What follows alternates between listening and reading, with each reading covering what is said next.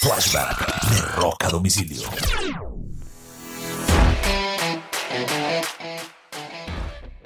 Un 7 de diciembre del año 2010, la agrupación Judas Priest hace anuncio que su Epitaph World Tour, que comenzará en el 2010 y cerrará en el 2012, será el último tour de toda la historia de la banda. Sin embargo, una vez finalizado el tour y el año siguiente, en el 2013, cambiaron de posición y decidieron regresar a los escenarios como la mayoría de las tours de despedida.